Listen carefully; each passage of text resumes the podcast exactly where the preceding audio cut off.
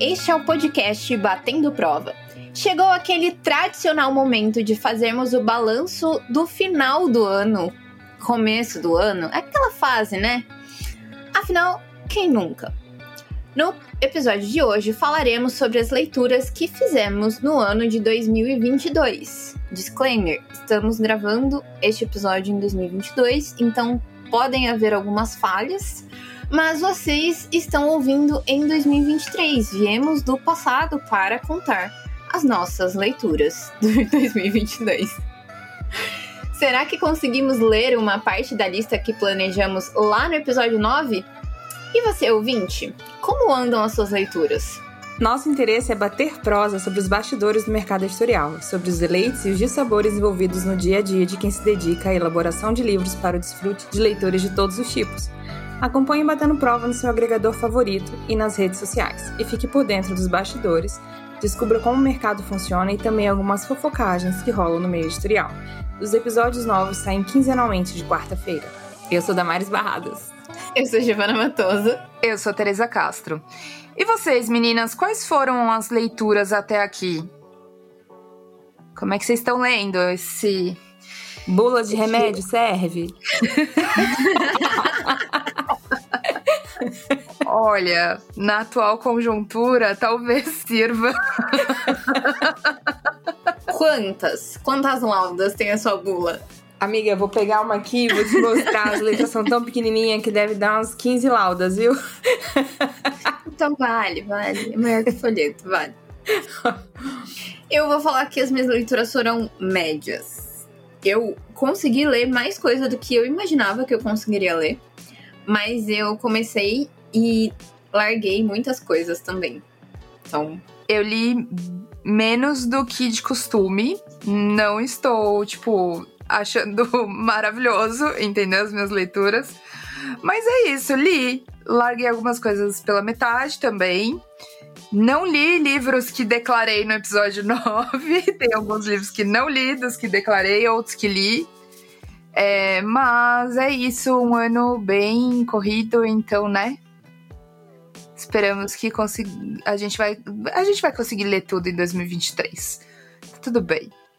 Gente, eu não lembro nem quais livros eu falei no episódio 9. tipo, oi? Quem é o episódio 9? Gente, oh, cês... peraí, deixa, deixa eu falar, deixa eu, eu agir, agir achando o meu passado que me condena. gente, gente, é tanto livro. O quê? Cadê? Que a gente marcou? É. Ah, eles não se separaram? Não, não separou. Ah, mas eu sei os meus. Ah, foram muitos. é. Mas é que é muito, não vai rolar. O meu, o meu tá aqui, tá. Peraí, o meu tá aqui. Eu comentei de Fahrenheit 451 mais leve que o ar. Daí, não sei, gente, é isso. Mas eu, não, eu, eu lembro que eu não prometi nada pra esse ano, porque. Você não sabia se entregar alguma coisa e. Eu já me conheço, eu não faço a lista. Olha, Fahrenheit eu li, mas eu li tão no início do ano. Conta, ué. Não, mas o problema não é contar. O problema é assim: se você perguntar quantas páginas tem o livro, morre alguém no final, tipo essas coisas, não funciona, entendeu? Não vai. Ah, não, mas é o problema da, é da memória, não é da leitura. A leitura foi feita. Não, não é, da, não é da leitura, é da cabeça, que não tá muito boa. É tipo, eu tava lendo Queime antes de ler, né? Então. não, não tá bom. Boa sorte, você ouvinte, durante este episódio. Porque este episódio está sendo gravado antes do nosso recesso. Antes das férias, gente, perdão. Antes das férias. É, e é por, esse, por isso que a gente precisa muito dessa pausa de dois episódiozinhos é, para recarregar as energias e recalibrar tudo. Tentar voltar ao normal, gente, perdão, o bagulho tá doido. Mas é isso, né? Bora lá pra. A tag, digamos, dos 100%. É, a vamos... gente adaptou. É, vamos a algumas categorias aí, pra gente falar de algumas leituras que fizemos em 2022. Então, começando, o melhor livro. Qual foi o melhor livro de 2022, gente? Digam aí. Eu li Torturado, que é um que foi o melhor livro para mim, porque foi de verdade um livro que marca, né? Então, eu acho que é um dos poucos livros que eu posso falar que li esse ano, gente. Desculpa. eu li, eu tenho uma leitura e uma releitura. A releitura é Memórias do Subsolo, que é, eu acho que a minha novela favorita. E eu vou falar um pouco mais dela mais pra frente, por isso que eu não vou coisar tanto. E Isto é Solar, do Emílio Garofalo Neto, que eu já falei aqui e nas redes sociais trocentas mil vezes. Então, tinha que ser esse livro nessa posição. Bom, eu vou falar uma coisa que não é muita novidade para quem me conhece. Eu amo os livros da Taylor, J. Reid. Então, Carrie Soto está de volta foi para mim um dos melhores livros de 2022, que é publicado lá pela Paralela. Já li todos os livros da mulher, entendeu? Se ela escrever lista de compra, tô lendo, é tipo isso. Acontece, né? Eu falei de bolo de remédio, você gosta de ler lista de compra, então tá sua. Continuação, gente. Vocês leram muitas continuações esse ano? Eu li algumas, mas assim, não muitas. Não muitas. Acho que a que eu mais gostei foi daquela série da Vi Schwab, que é uma série juvenil, com a Cassidy, que tem um fantasma. Lembra muito a mediadora, por isso que eu acho que eu tenho uns, né, uma quedinha por, por esses livros. E eles são três livros é, publicados. E o meu favorito foi o segundo, que é Túnel de Ossos, da que, que passa em Paris, entendeu? Então é, tipo, é muito legal, porque é um livro meio terrorzinho, só que é bom para quem não gosta de terror, porque não dá medo, que é juvenil. Só que ele tem essas ambientações, cada livro é, se passa num lugar diferente. Então ele tem essas ambientações que passam por é, lugares que são turísticos, é, ou pontos diferentes de, de turismo fora do roteiro padrão e te dá um novo olhar sobre o lugar, sabe? Tipo, ai, eu nunca imaginei que eu pudesse olhar Paris desse jeito. É meio que esta a vibe do livro. Mas tem a ver com as catacumbas ou não? Sim, ele também tem uma passagem das catacumbas, mas ele tem vários lugares, porque o, o lance do livro é basicamente a menina ela é uma intermediária, então ela passou por uma experiência de quase morte e aí agora ela é, consegue entrar no mundo dos fantasmas e o melhor amigo dela é um fantasma, por isso que eu falo que lembra muito a mediadora. E os pais delas, eles apresentam um programa paranormal, né? Então eles investigam lugares que são assombrados em, em é, países diferentes, em cidades diferentes. E eles não fazem a mínima ideia que ela tem essa questão. Então, enquanto eles estão filmando os episódios em vários lugares que são assombrados, ela tá ali meio que interagindo com os fantasmas, sabe? E se metendo em um monte de confusão. Então é muito legal. E a mediadora é lançada pela galera também. Fica aí. Boa. Eu li um livro que não é uma continuação, mas que é nessa coisa de mostrar a cidade de um jeito que a gente não imagina. Eu acho que o nome dele é História de Amor em Praga. E ele vai mostrando Praga de um jeito. Assim, a pessoa tá lá a passeio e ele vai escrevendo e vai contando as histórias é, da cidade misturada com a história dele. E você não sabe se é real, ou se é ficção. E ele diz que é real. Eu acho bem legal esses tipos de livro que, que pega uma cidade e tenta sair do lugar comum daquela cidade, né? Tipo, todo mundo conhece Paris, a Torre Eiffel, blá blá blá. Então vamos pegar um outro lugar e vamos mostrar uma cidade de verdade? É quase isso, né?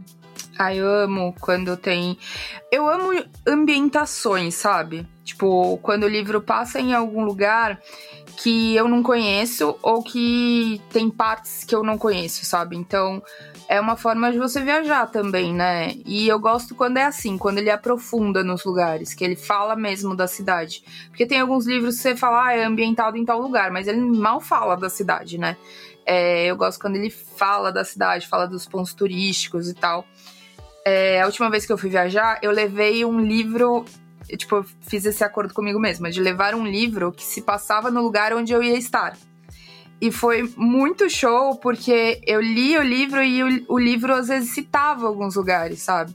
E você podia ir no lugar. Era muito interessante. Você estava vivendo a história que você estava lendo.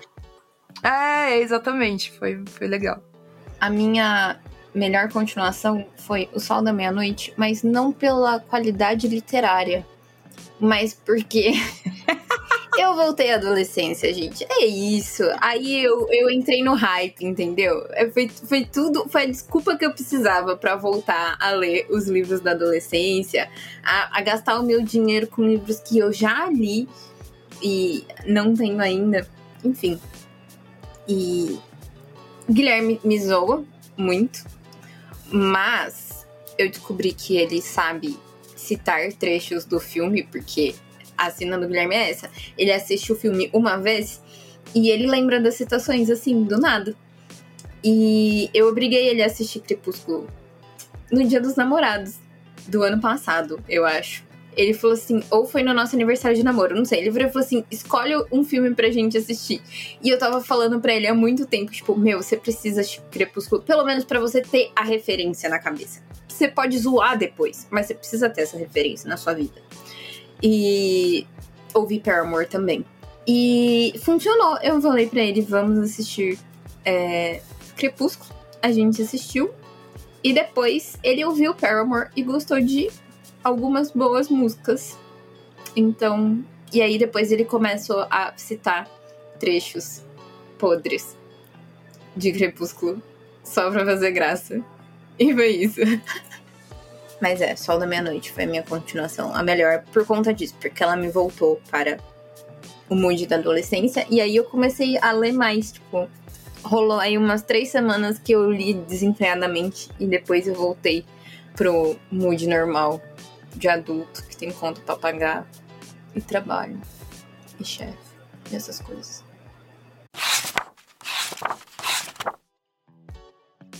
Olha, eu comecei a ler um livro que é continuação, mas como eu não li o dois, então eu não li uma, nenhuma continuação. Um livro que tem continuação, mas ela não leu a continuação, entendeu? Eu li o um, não o dois. Então, tipo, eu não li a continuação. Ah, tá, entendi. Então, entendi. tipo, eu não, não conta. É, né? não conta ainda.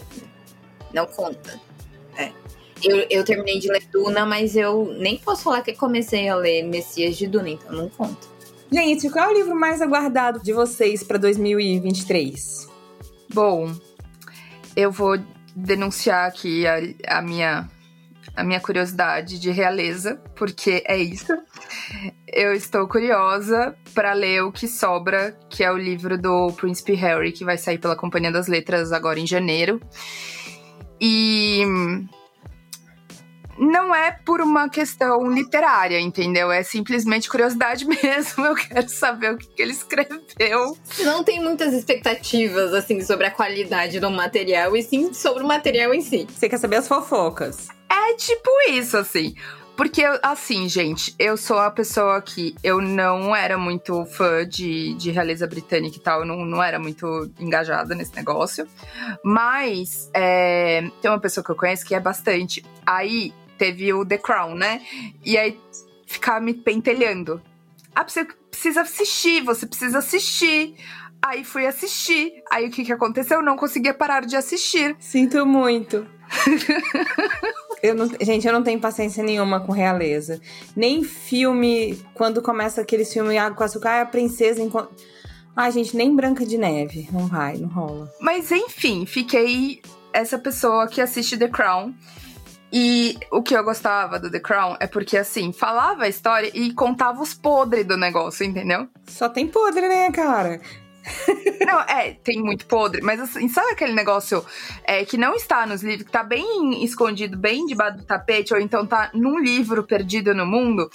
É esses podres que tava rolando, entendeu? É, a produção de The Crown é bem boa. Então, eu fiquei assistindo. Só o que que aconteceu? Quando a senhora Betinha morreu, Aí, essa última temporada, achei muito decepcionante, porque eles estão puxando muito o saco do, do Charles. Pra dar um up, né?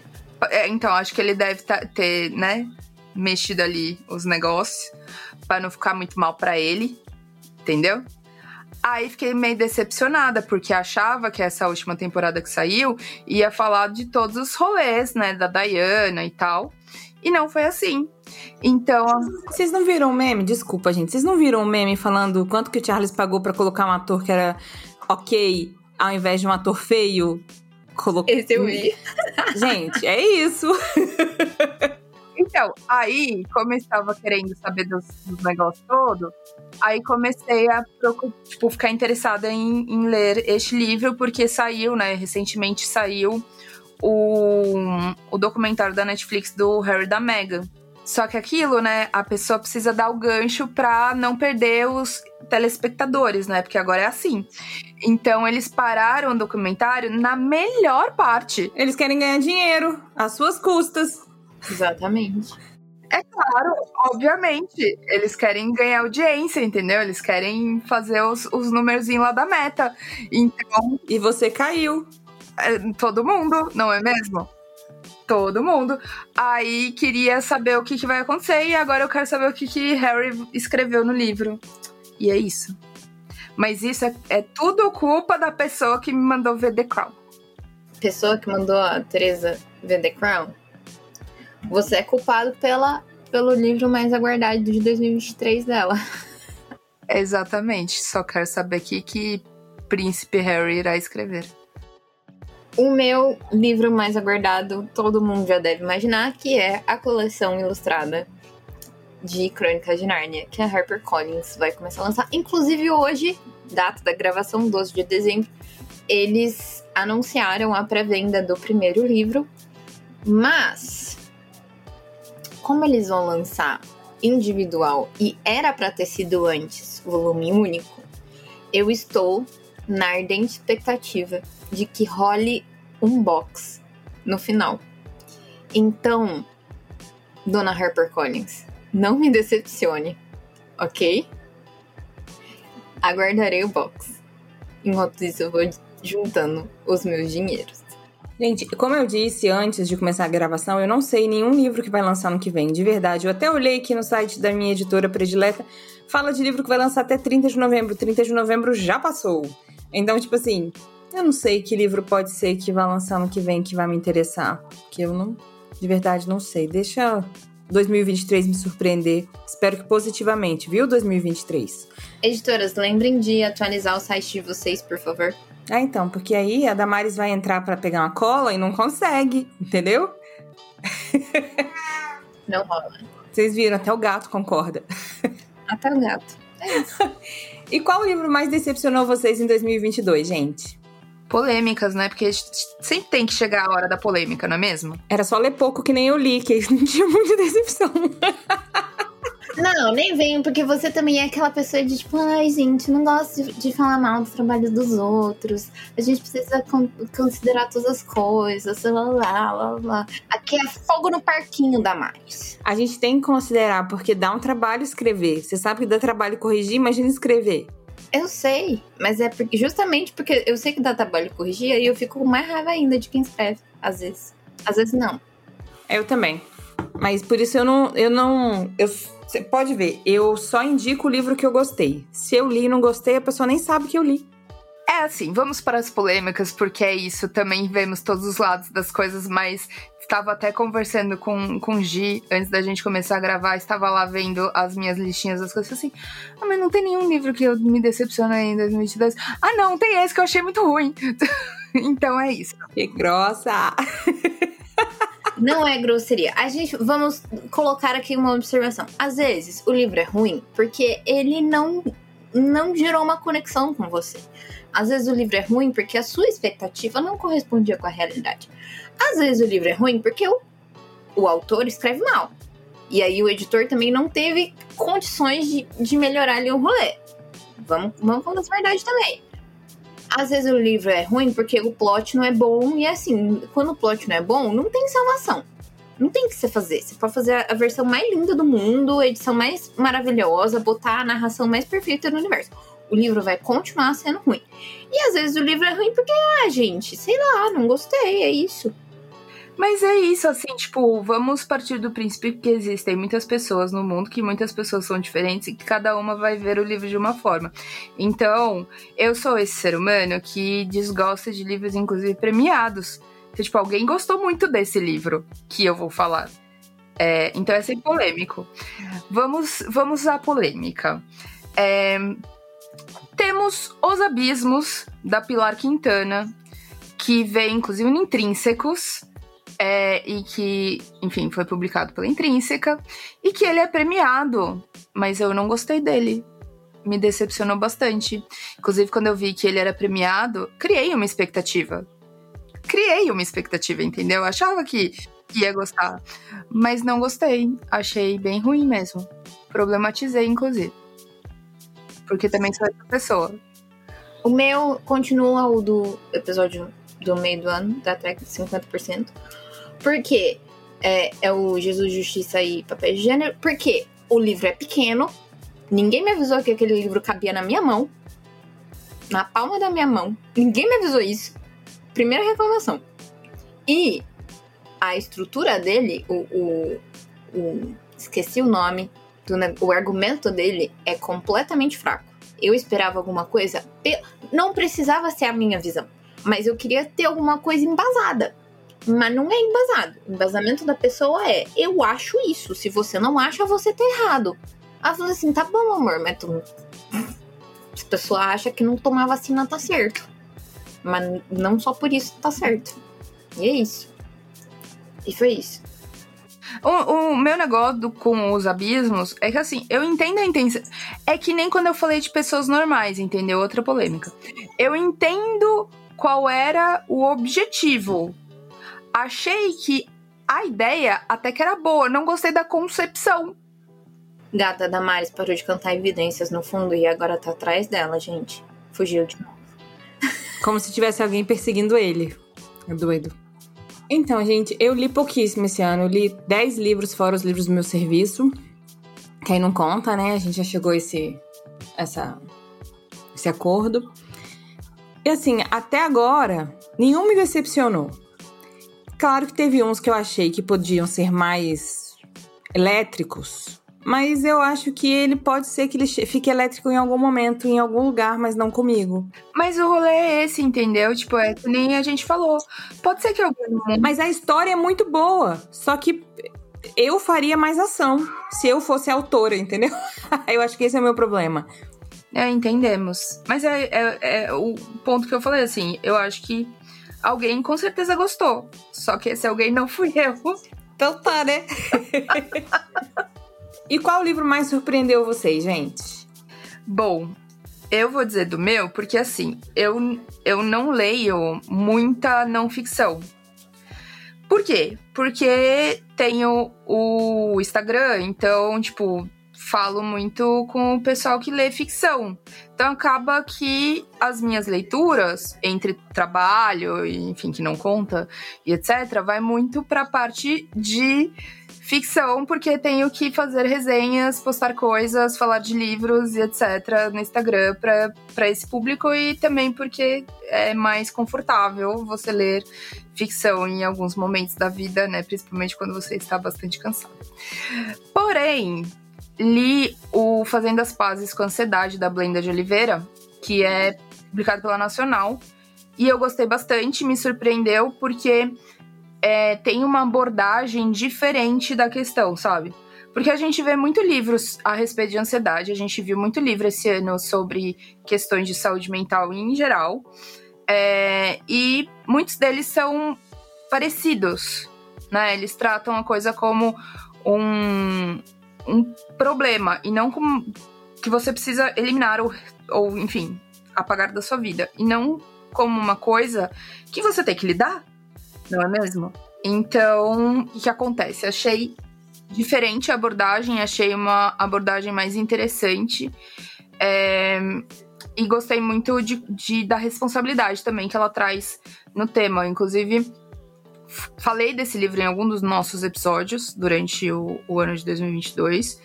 E foi um livro que eu acabei ganhando um outro exemplar depois, e aí eu deixei o exemplar que eu ganhei naquelas bibliotecas, sabe, de bairro, que tem aquelas caixinhas, que seria muito importante. É, alguém encontrar o livro, sabe? Alguém que precisasse dele e não eu dar o livro para alguém e ser uma escolha minha, ser tipo um, um rolê meio do universo. Eu acho muito legal isso, porque foi uma das coisas que me ajudou muito também a lidar com a minha ansiedade durante a pandemia, enfim. É, foi quando a minha psicóloga chegou para mim e falou assim: então, ansiedade ela faz parte da nossa vida. Se a gente não tivesse ansiedade, a gente estaria morto, muito provavelmente. E você aprender, na verdade, a dosar, a olhar e saber o que, que é exagero da tua cabeça e o que, que é saudável. Encontrar teu limite, encontrar é, os seus gatilhos, enfim. É muito importante mesmo a gente ter essa abordagem de tipo, não, não é um negócio que a gente vai simplesmente eliminar não é uma coisa execrável, mas é algo que a gente precisa aprender a lidar. Até porque, se a gente for parar para analisar, eu acho que a sociedade toda tem algum nível considerável de ansiedade. Não é nem algum nível, é um nível considerável de grau de, de ansiedade. A minha surpresa do ano foi o de Eva Esther, já comentei dele aqui quando a gente estava falando das leituras do começo do ano. E algumas outras vezes eu acho. Mas mais porque eu achei que ele fosse ser algo muito mais histórico, muito mais analítico. E acabou sendo um negócio muito mais artístico. E, e que eu gostei muito da abordagem. Muito crente não gosta. Eu acho esse povo sem graça. Mas eu gosto de ter essa coisa do artístico. Eu acho que elas souberam é, aproveitar bem da liberdade poética. E foi surpreendente, literalmente. Tipo, eu comecei a ler e falei assim: nossa, tá, é isso, beleza. Mas foi uma surpresa positiva, não foi algo que me desagradou. Foi algo que, que inclusive, me incentivou. Eu acho que eu precisava ter algo mais leve, menos teórico, menos argumentativo, sei lá, só um livro para ir lendo e, e relaxando. Então funcionou bem para mim. Não, eu não tive um livro que me surpreendeu muito, mas é, eu gostei muito de um livro que eu li, que não foi, na verdade, uma surpresa, porque eu sabia que era um livro antigo. E eu sempre gosto quando eu leio uma ficção de um livro muito muito velho, vamos dizer assim, e traz coisas que são reais hoje e na época que a pessoa escreveu não era realidade. Então, não é o livro que me surpreende, na verdade, é a cabeça do autor que me surpreende, né? Então, é, eu, eu gosto dessa, dessa coisa e é, é os, os três estigmas, que eu acho que eu falei dele na, no 50%. É, eu acho muito legal quando eu leio um livro, sei lá, do início do século passado e o cara fala de tecnologias que só vieram a existir de, depois que o cara tava morrendo já, sabe? Tipo assim. É, então eu, eu acho muito legal. E aí, esse é um livro que, que tem muitas coisas no, no, no livro que ele vai contando que são coisas que não existiam quando ele escreveu. Então eu fico, gente, a cabeça do cara é muito louca. Como é que ele. Né? E não é o livro em si. O livro tem as coisas, mas é a cabeça do autor.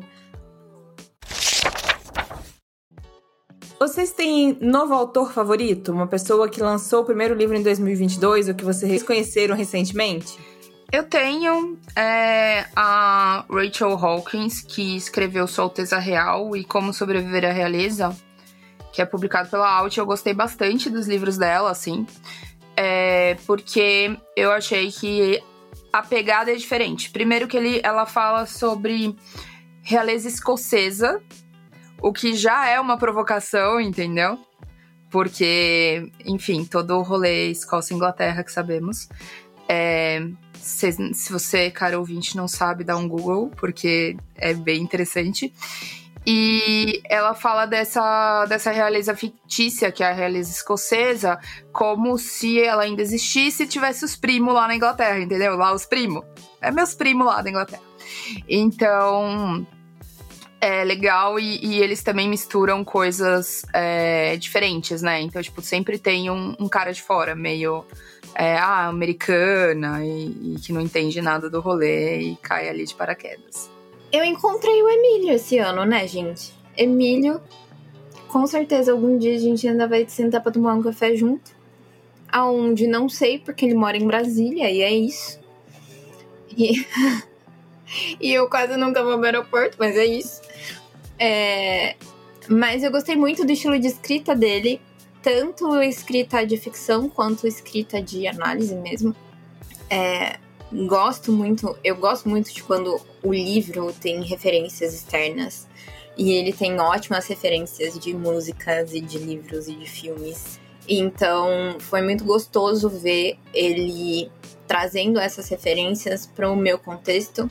E também é, eu acho que na ficção isso ajuda a criar uma, uma conexão maior, porque uma coisa que a gente tem muito problema é quando o autor brasileiro se preocupa mais com referências externas e estrangeiras do que com as referências nacionais. E é muito chato isso, porque, tipo, meu, você tá num livro. Você tá lendo um livro e, tipo, tem um nome completamente estranho nele. Tipo, total estrangeiro. A gente sabe, né, que Brasil, nome estrangeiro, não é coisa muito difícil de se achar.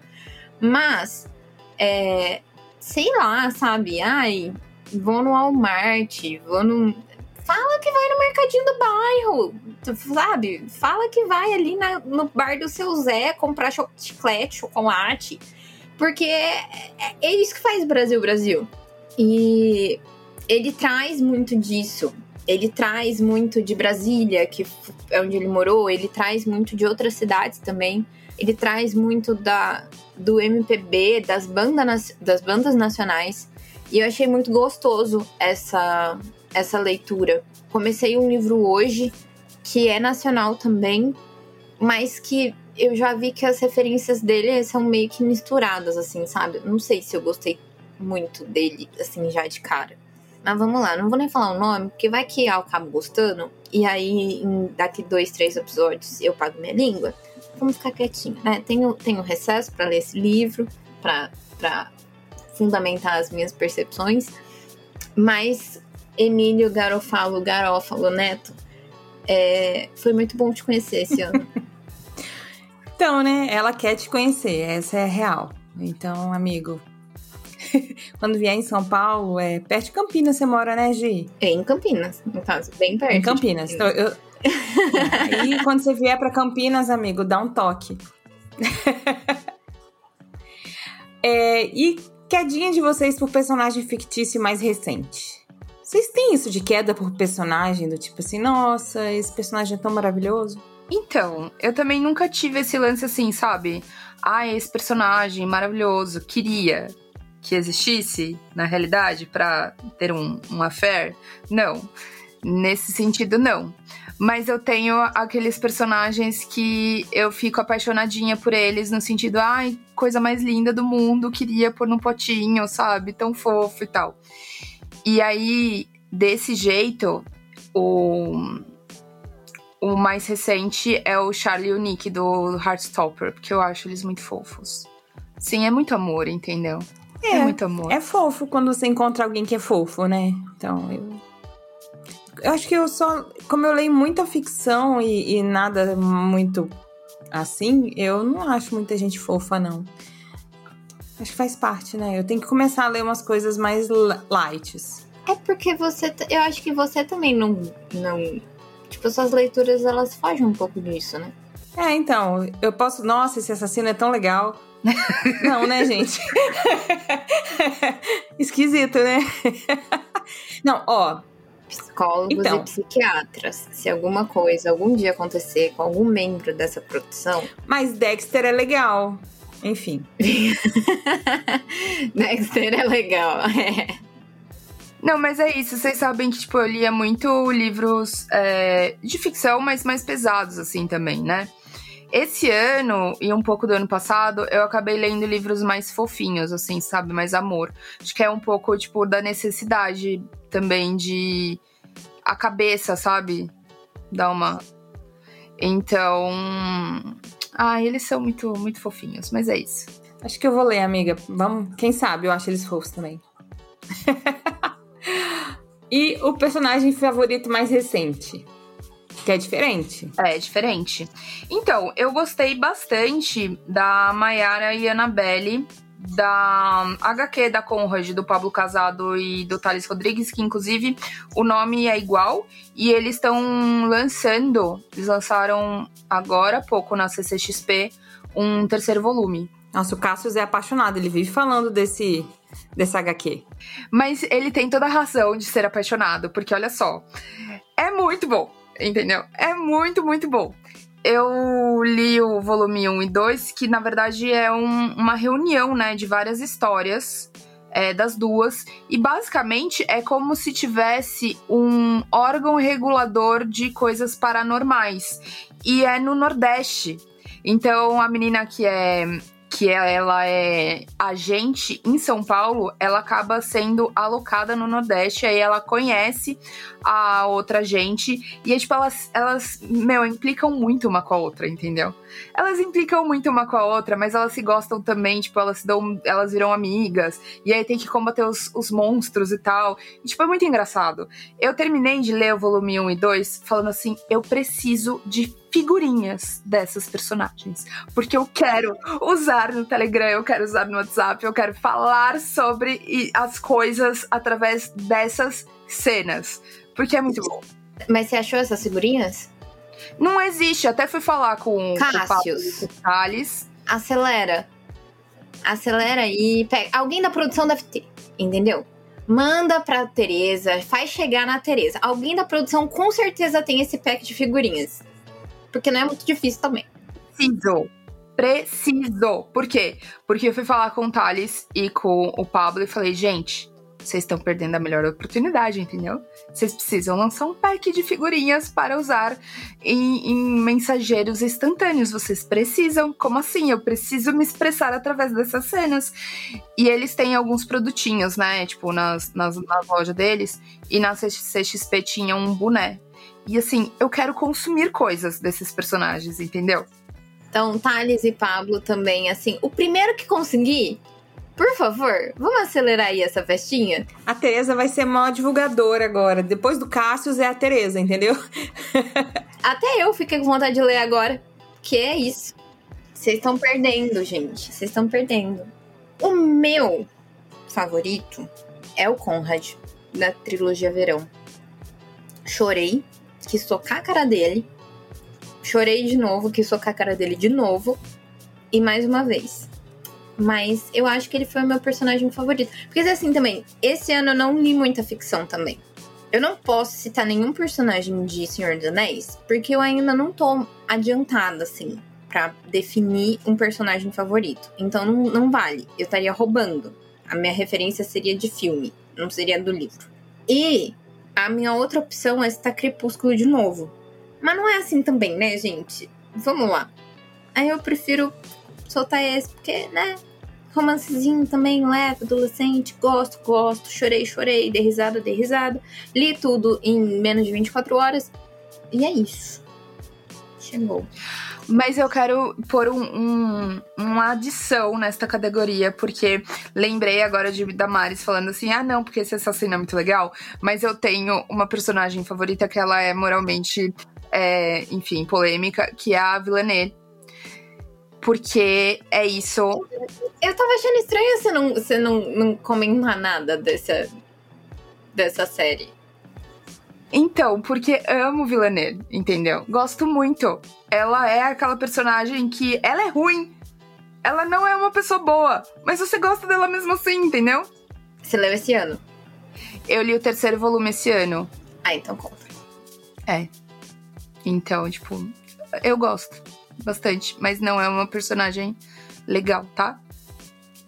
Gostem dela, sabendo que ela não é legal. Gente, e um filme que, fi... que. Nossa, gente, o um filme, porque eu li filme embaixo, tô louca. Um livro que fez vocês chorarem em 2022. A cara da Tereza foi ótima.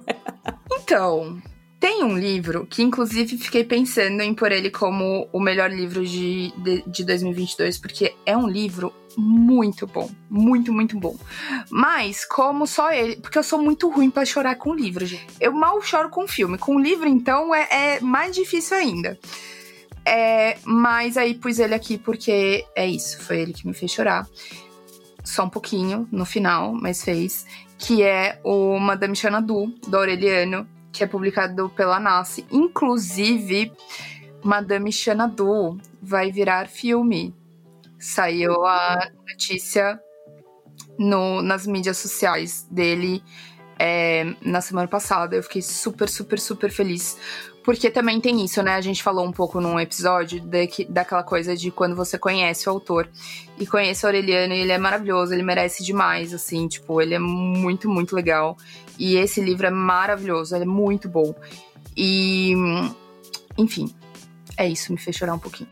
Eu, o livro que me fez chorar, que não é nenhum desses que eu citei, porque, né, já falei aqui que eu chorei com a trilogia Verão, não chorei com Crepúsculo, desse mal eu não, não bebi duas vezes, mas chorei com um dos livros do, do Emílio, que chama Soblenalto Xisto, de uma coleção de é, contos que ele lança com a Thomas Nelson. Um ano de histórias, mas eu acho que esse já é o segundo ano de histórias, ou eles estão completando o segundo ano de histórias. É uma coleçãozinha de vários livrinhos pequenininhos de contos e chorei, porque, né, tem cachorro, tem criança, tem. Enfim. É isso. Um livro que deixou vocês felizes em 2022. Ah, então, eu não queria repetir falar de Heartstopper, que é muito amor, de novo. Então, eu falei de um muito parecido com ele. Inclusive, se você aí, ouvinte, gosta de Heartstopper, por favor, leia Bloom. Bloom é muito bom. Bloom é muito maravilhoso. Bloom é da, do Kevin Panetta e da Savannah Ganucho, que também é publicado pela Conrad. Então, Cassius... Cassius, vamos conversar sobre Bloom, inclusive? Só dizendo. É porque é muito, tipo, essa vibe, sabe? E tem. É numa cidadezinha de praia e tem esse garoto que ele vai trabalhar é, na padaria do pai do outro garoto, entendeu? E aí tem um rolê ali e é HQ. E é linda, ela é toda em tons de azul, inclusive. Um traço lindo, assim. Um livro que me deixou muito feliz esse ano foi Memórias de Subsolo é, do subsolo. A versão que eu li é Memórias do Subsolo, porque tem esse rolê também. É, não porque ai, me surpreendi com a história, eu já conhecia e eu já falava que, tipo. Mas sabe quando faz tanto tempo que você lê o livro que você fala assim, nossa, esse é um dos meus livros favoritos. Mas você mesmo não acredita que você fala isso? Tipo, você fala, putz, mas será que é mesmo? Tipo, faz tanto tempo que eu li esse livro, será que eu ainda gosto dele? E eu li e eu acho que foi até melhor do que a primeira vez que eu li. E me deu um gás também para voltar a ler as coisas da faculdade. E eu tô muito animada com isso, enfim. E Memórias do Subsolo, do Dostoiévski, é o livro que me deixou mais feliz esse ano. E a melhor adaptação cinematográfica de um livro que você assistiu em 2022? Então, não é filme, é série mas é adaptação literária, então tá valendo, né? É, foi o Amigas para Sempre, inclusive citando novamente, porque segunda temporada, é, que é baseado nos livros da Christine Hanna e tá disponível no Netflix. E assim, viciada nessa série, sou eu. Muito viciada nessa série. Primeira temporada eu assisti, sei lá, umas 10 vezes. Talvez por aí. Segunda temporada, tipo, quando lançou, fui lá maratonar. Porque amo. Estava ansiosa, estava muito ansiosa. Aí o que, que Netflix fez comigo? Para variar, que Damares falou que eu caí no rolê da Netflix duas vezes, inclusive. Porque. Não, porque esse, essa, essa série a segunda temporada, o que, que eles fizeram? Que eles estão precisando, entendeu? Que você volte lá para ver as coisas. Ah, eles dividiram no meio. Eles dividiram no meio. Tipo, ai, que jossa, Netflix. Bem naquele lugar em que você quer saber o que, vai acontecer. Porque é isso. É isso que fazem com a gente. Pobres consumidores. Entendeu? De séries. Ai, gente, eu odeio muito isso. Eu odeio muito quando eles lançam parte 1, parte 2, e aí. Ai, Demora Enfim. nove meses pra parte 2 aparecer. Exatamente. Eu falo assim, me chama de temporada então. Lança duas temporadas do mesmo negócio no ano. Mas não faz essa jossa de, ai, parte 1, parte 2. Não, pra mim, sabe o que é pior ainda? Quando fica lançando um episódio por semana e eu tenho que esperar outra semana para ver o que aconteceu.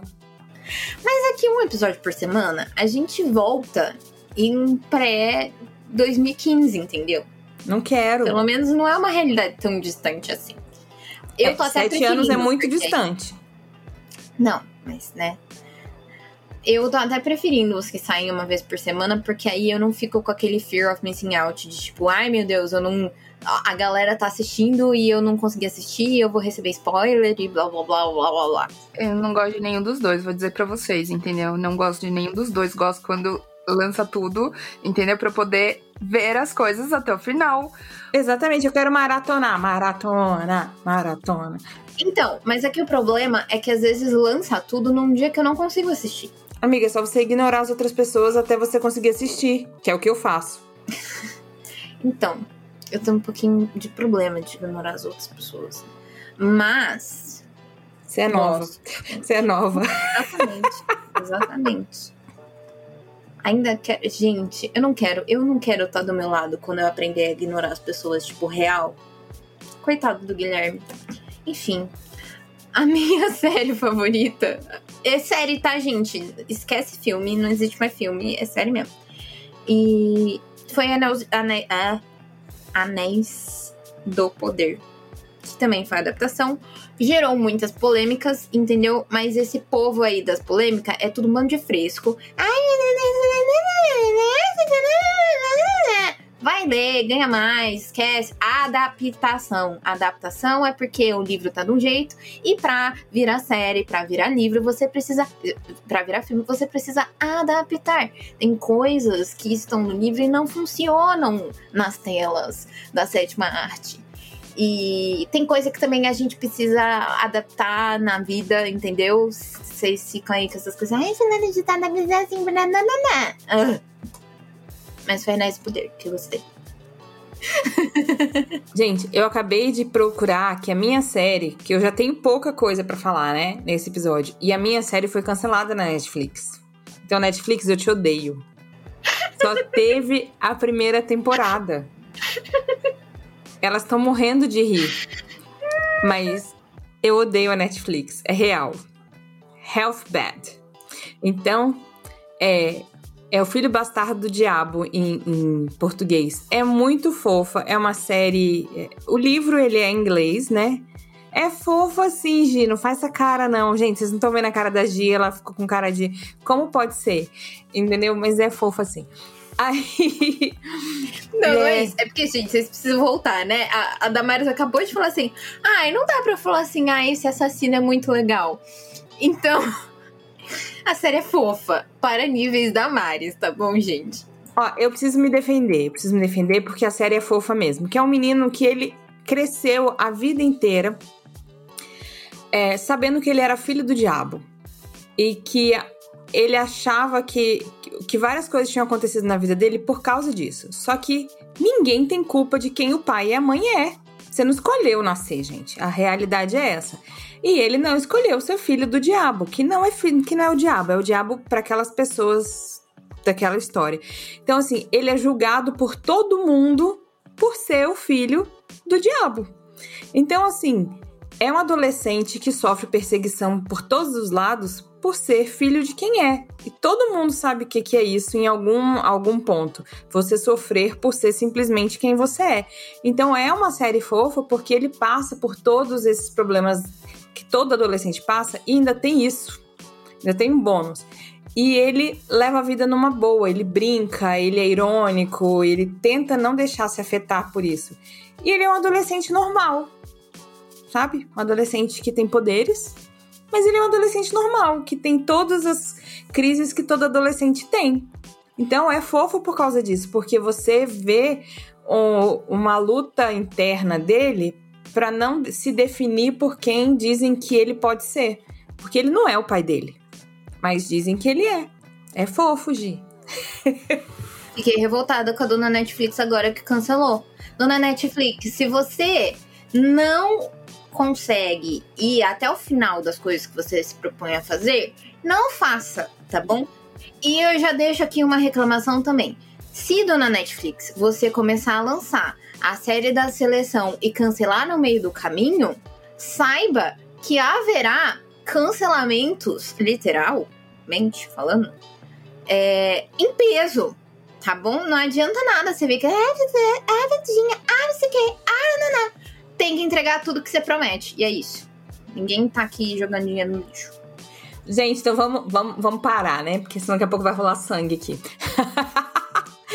a sua resenha favorita de 2022, escrita ou vídeo? Ou áudio? Porque nós fazemos resenha em áudio somente. Então, é umas nossas, mas tem uma esse ano que eu gostei muito de fazer especificamente, porque é isso, né? Eu faço pro Instagram, né? Então, Sabe quando é aquele conjunto que você fica orgulhoso? Que a foto ficou legal, o texto ficou legal, o livro é bom pra caramba. Que foi o do Jastado Madame Xanadu, que foi a minha resenha desse ano produzida pro, pro Instagram que eu mais gostei, assim. Foi. Boa, eu tô roubando e tô falando as nossas. Mas é verdade, eu gosto muito de, de ouvir a galera. Citei isso no episódio passado.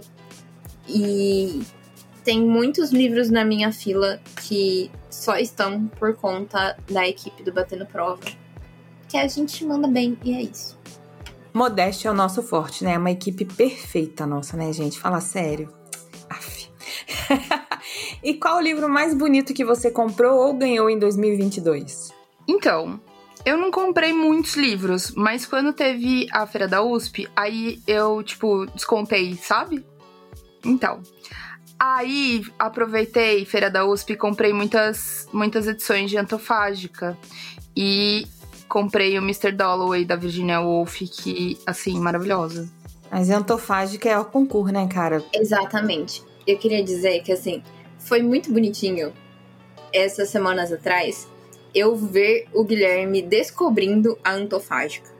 Porque, assim, eu sigo muita editora no Instagram.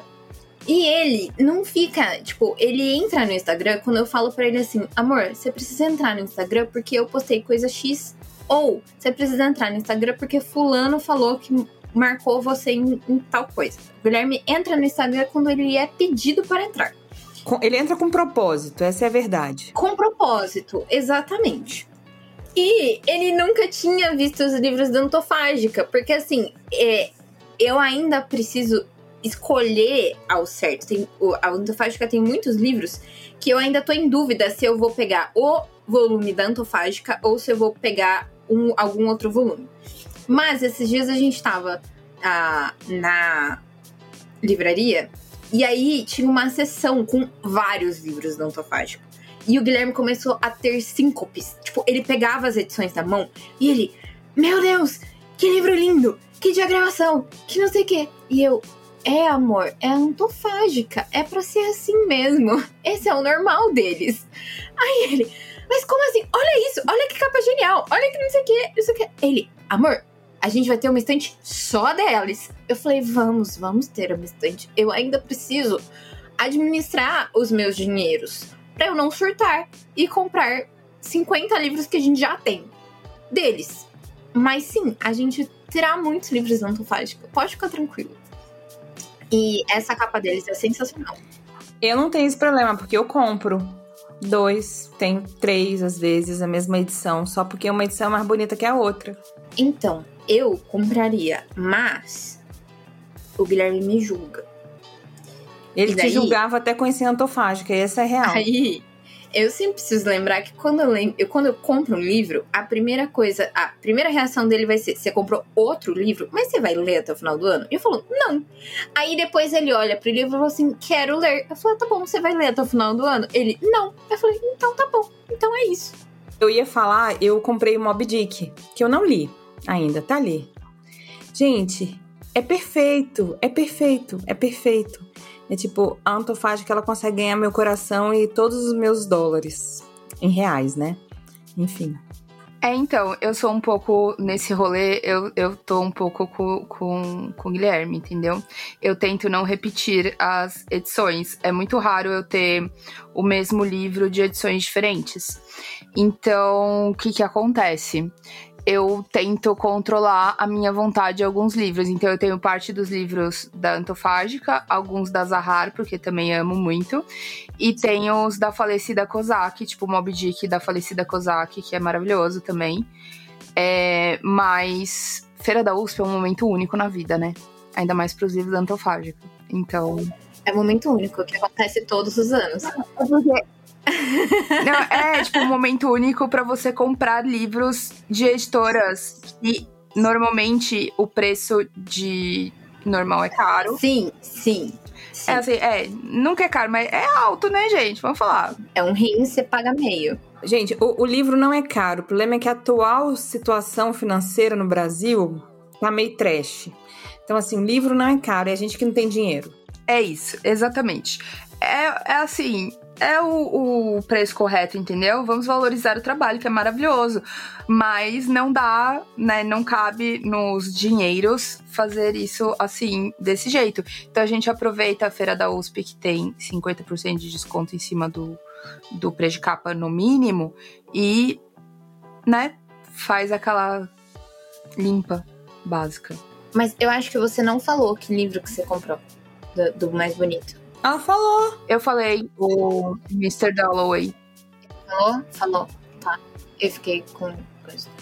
O meu foi Crônica de Nárnia, ou a versão de volume único ilustrado da Martins Fontes, que eu comprei na Bienal, porque Martins Fontes estava desovando as coisas do Lewis. E tava muito, muito, muito barato.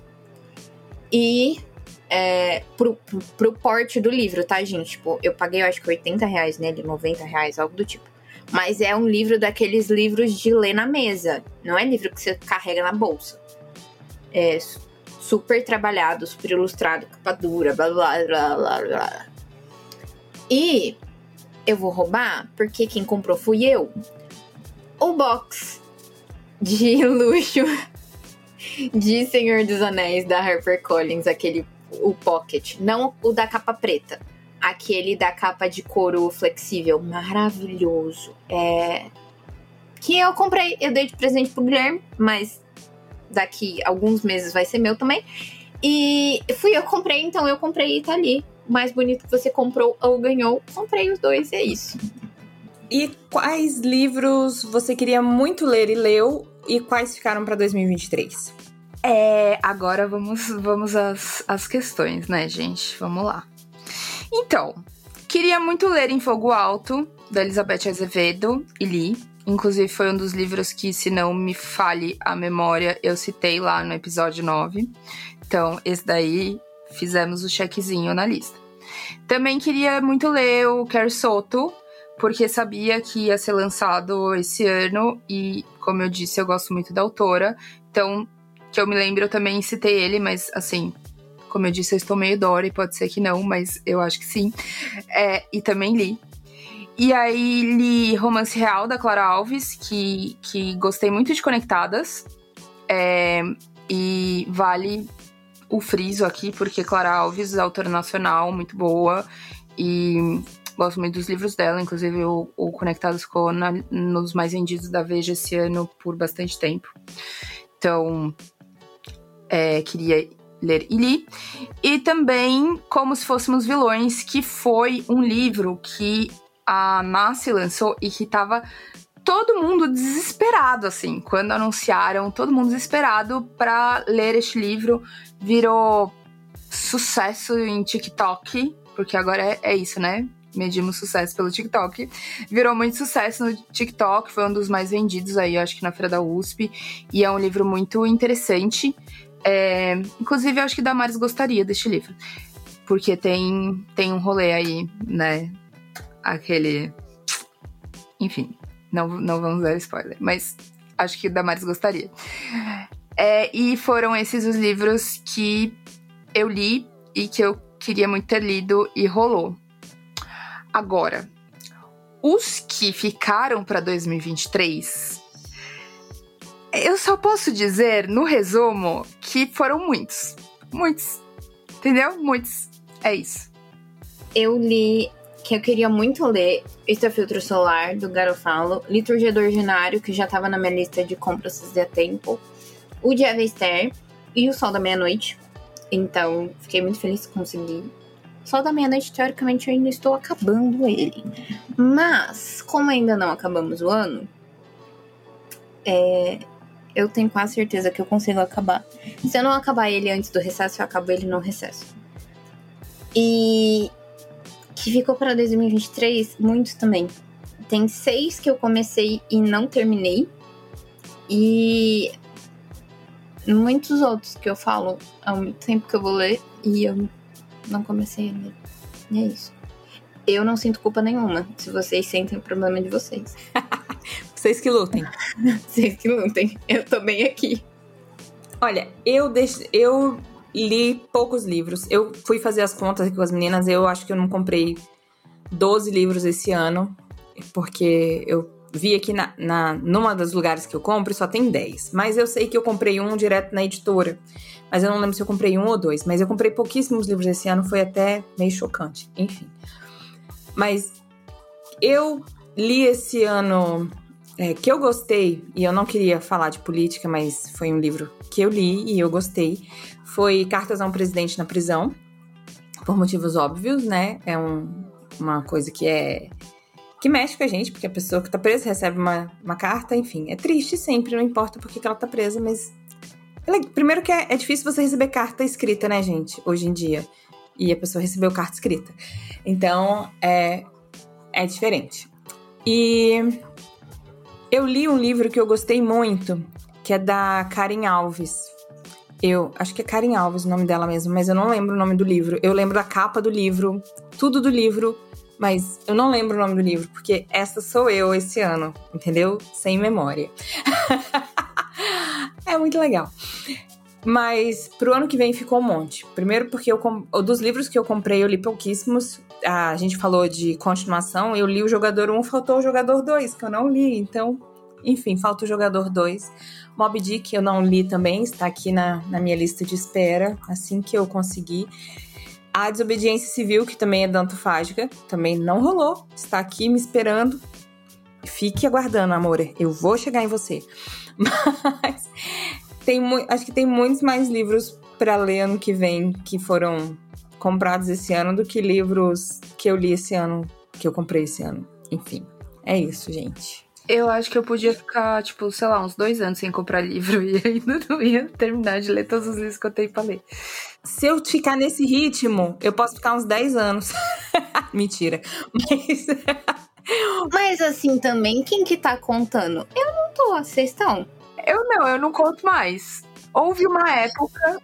Inclusive, editoras, pode mandar, viu? Não reclamo, não.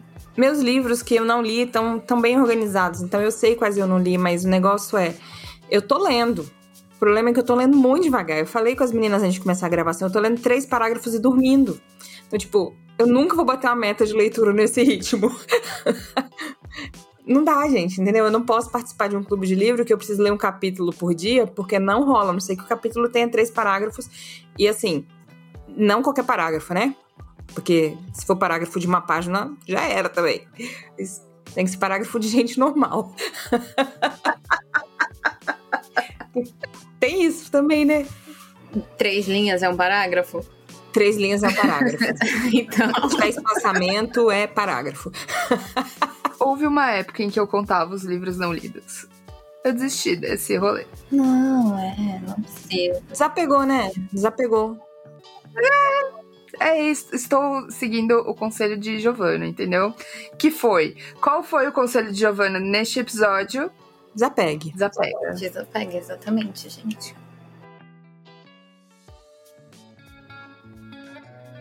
Chegamos ao fim do nosso podcast, gente.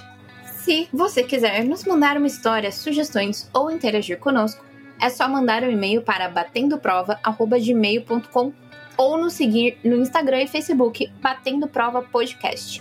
Estamos curiosos e ansiosos para saber o que você tem a dizer. Este episódio foi produzido por Tereza Castro, designer, apresentadora e redes sociais. Prometo aparecer mais nas redes sociais, inclusive. Giovana Matoso, apresentadora e redes sociais quando não estou na minha semana caótica. eu tô adorando. Damares Barradas, apresentadora, porque eu não tenho cara de pau de aparecer nas redes sociais, porque eu não dou conta das minhas. Elaine Lima e Tati Oshizumi, produtoras, Pablo de Souza, editora, pessoa mais famosa deste podcast. Melhor pessoa do mundo. Inclusive, gente, contagem ativa de quantas vezes a gente chama o Pablo, viu? Tá bom, Pablo? É verdade. Olivia Zamboni, redes sociais e revisão, Stephanie Justine, roteiristas. E é isso, gente. Até a próxima. Um dia a gente acerta inteiro. Até a próxima, gente. É isso. Agora a gente vai para a nossa folga e para vocês a gente já voltou da nossa folga. É isso. Tecnologias. Tchau, gente. Até daqui a pouco, mas que é daqui a pouco para vocês, pra gente não. Beijo.